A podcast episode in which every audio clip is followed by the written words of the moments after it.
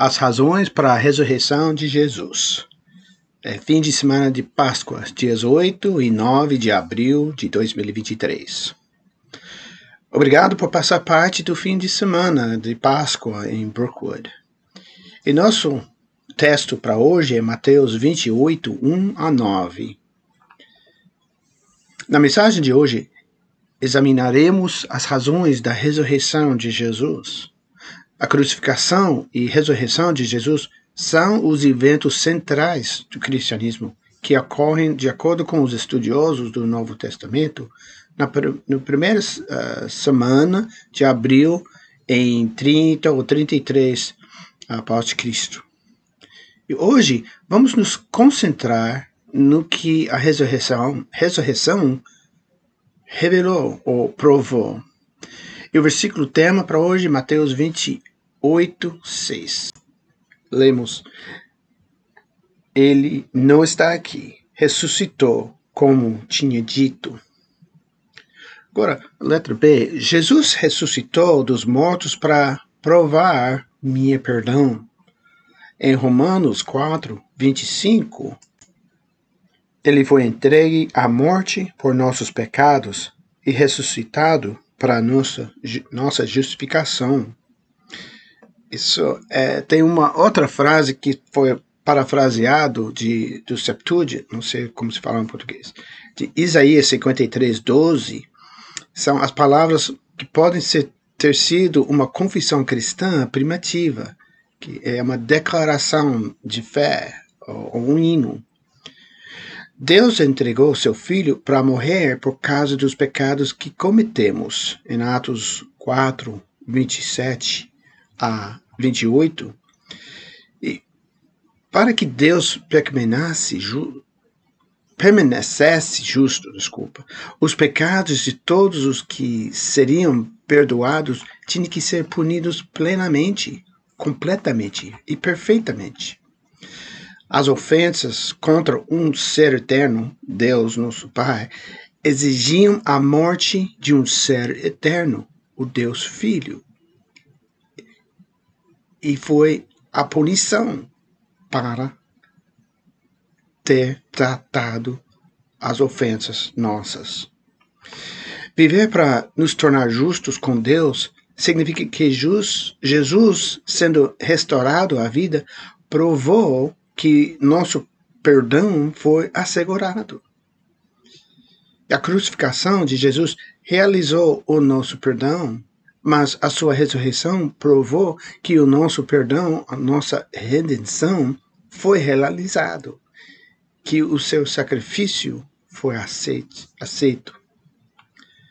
O cristianismo é único como religião no mundo porque tem um Salvador vivo 1 Coríntios 15, 17, ele disse: E se Cristo, Cristo não ressuscitou, inútil é a fé que vocês têm e ainda estão em seus pecados.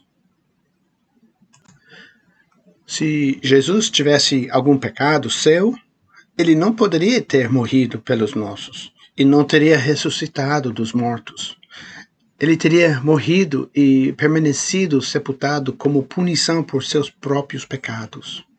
Jesus não era meramente um sábio mestre, apontando o caminho, ele foi um sacrifício, fornecendo o caminho para a salvação através do sacrifício de si mesmo. Se ele não tivesse ressuscitado, teríamos nos perguntado se havíamos sido perdoados e passando nossas vidas inseguros e incertos, lutando por uma salvação que nunca poderíamos alcançar. Sem sua ressurreição, estaríamos em dúvida sobre a suficiência da morte de Jesus. Jesus tomo, tomou o nosso pecado, recebemos a sua justiça confiando no seu sacrifício. Quando confio no sacrifício que Jesus para o meu perdão, sou totalmente perdoado. Os meus pecados são apagados, expurgados, esquecidos por Deus, para que agora possa entrar plenamente em relação com Ele. Você confiou no sacrifício de Jesus por você, para que seus pecados sejam perdoados?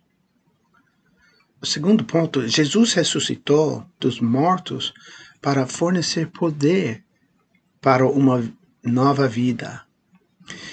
Lemos em Romanos, capítulo 6, versículo 4.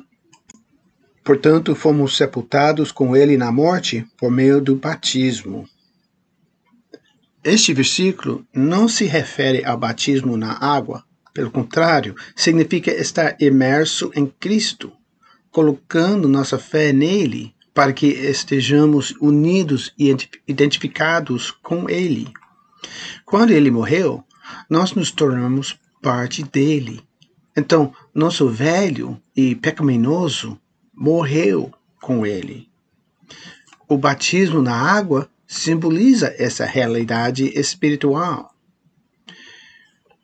Vamos olhar em 1 Pedro 2, 24 ele mesmo levou em seu corpo os nossos pecados sobre o madeiro, a fim de que morrêssemos para os pecados e vivêssemos para a justiça. Por suas feridas vocês foram curados. Em Romanos 6, 4b, e assim como Cristo ressuscitou dos mortos pelo glorioso poder do Pai, agora também podemos viver novas vidas literalmente é caminhar em novidade de vida. Tam, também estamos unidos a Ele em Sua ressurreição para que haja uma nova qualidade e caráter em nossas vidas. Somos pessoas diferentes porque nascemos de novo, somos regenerados. Romanos 6, 5 Uma vez que estivemos unidos a Ele em Sua morte, também seremos ressuscitados para a vida com ele, como ele foi. Fomos ressuscitados com Jesus pelo Espírito para uma nova vida. É impossível para nós viver da maneira que vivíamos antes de sermos ressuscitados. Isso é reavivamento. Renascemos para um relacionamento com Deus que nos torna santos, que significa justificados. E nos convida a nos tornarmos santos à medida que nossa intimidade com Deus cresce, que significa a nossa santificação. Filipenses 3:10 Quero conhecer a Cristo e experimentar o poderoso poder que o, o ressuscitou dentre os mortos, que é o poder da ressurreição aumenta à medida que nossa intimidade se intensifica, intensifica. Me perdoe. Temos o poder espiritual de rejeitar desejos pecaminosos, recusar tentações prejudiciais, resistir a ferir os outros, abaster-nos do egoísmo, parar de dar desculpas, começar a fazer mudanças. Porque nós temos o poder espiritual fazer tudo isso. Você está experimentando o poder da ressurreição que lhe permite mudar. Terceiro ponto é que Jesus ressuscitou dos mortos para prometer a minha ressurreição. 1 Coríntios 6, 14. E Deus nos ressuscitará dentre os mortos pelo seu poder, assim como ressuscitou nosso Senhor dentre os mortos. Assim como Deus ressuscitou o corpo de Jesus do sepulcro, assim ele levantará os corpos de seu povo do túmulo através do poder do Espírito Santo. João 5, versículo 26 e 27 a 29, vamos ler. Pois, da mesma forma como o Pai tem vida em si mesmo, ele concedeu ao Filho ter vida em si mesmo. Versículo 28. Não fiquem admirados com isto, pois está chegando a hora em que todos os que estiveram nos túmulos ouvirão a sua voz, e sairão os que fizeram o bem ressuscitarão para a vida, e os que fizeram mal ressuscitarão para serem condenados. Então, é, é, se levantarão para experimentar o julgamento. Não somos salvos por nossas obras, mas elas fornecem a base para o julgamento divino. Deus julga as pessoas com base em suas obras, porque elas revelam as condições de seus corações. As obras revelam a presença ou ausência da salvação, mas não a produzem. Eles são evidência de salvação, não a sua causa. As almas dos crentes que morreram estão agora no céu com o Senhor. E as almas dos incrédulos estão no Hades, Hades, Hades ou no inferno. É, os, as referências, segundo Coríntios 5, 6 a 8, para os que estão no céu, e Lucas 16, 22 a 23, que estão no inferno. Ambos serão chamados da sepultura e receberão corpos ressuscitados apropriados para a eternidade, mas para fins diferentes. Paulo descreveu sobre a natureza do corpo ressuscitado para os crentes em 1 Coríntios 15, 42 a 44.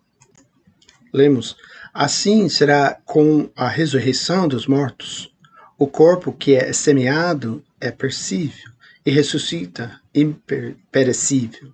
É semeado em desonra e ressuscita em glória. É semeado em fraqueza e ressuscita em poder. É semeado um corpo natural e ressuscita um corpo espiritual. Se há corpo natural, há também corpo espiritual. E pulando agora para 53, 1 Coríntios 15, 53, pois é necessário que aquilo que é corruptível se revista de incorruptibilidade, e aquilo que é mortal se revista de imortalidade. Esses corpos glorificados, imortais, celestiais, serão diferentes, melhores do que os que habitamos agora na terra, mas ainda serão nossos corpos manteremos nossas identidades distintas. Exemplos tem Elias e Moisés no Monte da Transfiguração. É, o discurso delas é Mateus 17, 1 a 9 e Lucas 9, 28 a 26. Tenha conta disso. E não sei como seremos no céu, mas sei que nossa aparência não importa, importará para nós, porque nossa atenção estará focado naquele que mostrou seu amor por nós, morrendo em nosso lugar, para que possamos viver com ele na eternidade. Podemos ter esperança de vida eterna, crendo que passaremos dessa vida para a presença de Deus, onde permaneceremos até que Jesus chame nossos corpos da sepultura.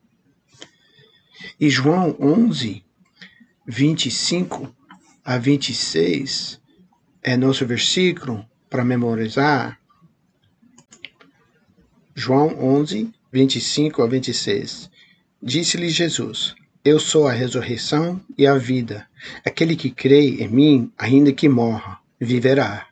E quem vive e crê em mim, não morrerá eternamente. Você crê nisso? Você acredita que Cristo é o Salvador do mundo? E se você tem dúvidas, há pessoas que gostariam de contar com você as boas novas do Evangelho. Faça contato com a igreja para conhecer Cristo pessoalmente. Boa Páscoa para vocês.